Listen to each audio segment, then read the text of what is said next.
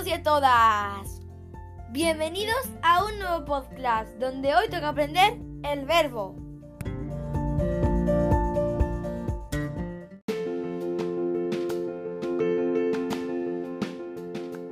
Hoy vamos a aprender las desinencias verbales y las conjugaciones verbales.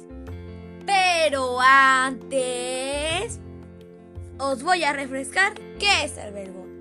Pues el verbo es la palabra que indica una acción. Por ejemplo, bailar, comer, vivir. Bueno, eso ya lo sabíais, así que vamos con las desinencias. Verbales. Las desinencias verbales se le añaden al lexema y pueden significar lo siguiente. Por ejemplo, la persona, primera, segunda, tercera. También puede indicar el número, si es singular o plural, plural, perdón. También el tiempo, si es pasado, presente o futuro. Y por último, el modo, que puede estar en modo indicativo, que es el más usado y que indica una acción que estás realizando ahora mismo. Por ejemplo, yo estoy comiendo. También está el modo subjuntivo que indica posibilidad o algo que yo sepa que vaya a hacer. Por ejemplo, ojalá coma dentro de poco. Y el imperativo que expresa orden. Esto no tiene mucho rollo. Por ejemplo, vete a comer.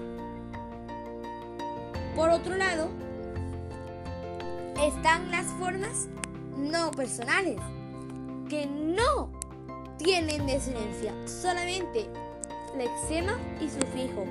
Y según el sufijo puede ser, el verbo puede estar en infinitivo, ar, er, ir, que son las tres eh, conjugaciones. Por ejemplo, ar, saltar, er, comer e ir, vivir. También puede estar, el sufijo también puede estar en participio, ado, oído, ado, por ejemplo, bailado, e ido, por ejemplo, comido. Y por último, el sufijo puede estar también en gerundio, que sería ando e yendo. Ando, por ejemplo, bailando e yendo, pues corriendo. Ahora, una mini actividad. ¿Qué indica el número? Pero también qué indica el tiempo. ¿Y cuántos modos tiene el verbo?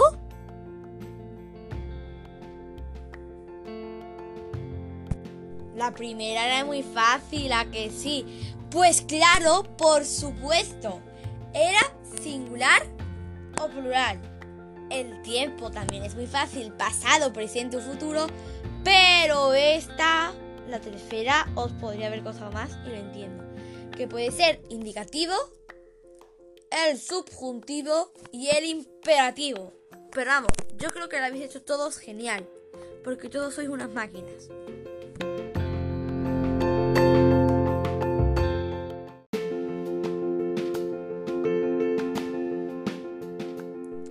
Bueno, pues ahora toca ver las conjugaciones verbales, que es la otra parte de mi podcast.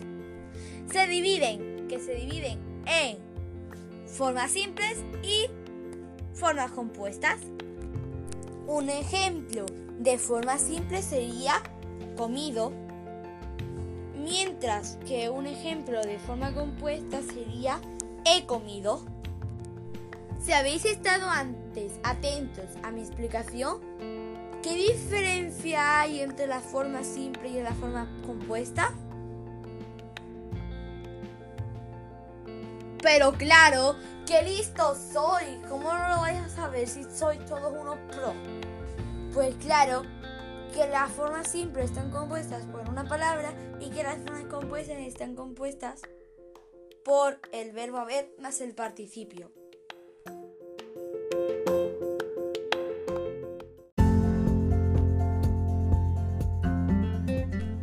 Bueno, ahora llega el peor momento del podcast, en el, mo- el momento de su fin. Pero vamos, escuchando esto, seguramente todos tendréis un día. Mu- muchas gracias por escucharme. Soy Esperanza de la clase de sexto A y esto es Podcast. Nos vemos en el siguiente episodio. Adiós.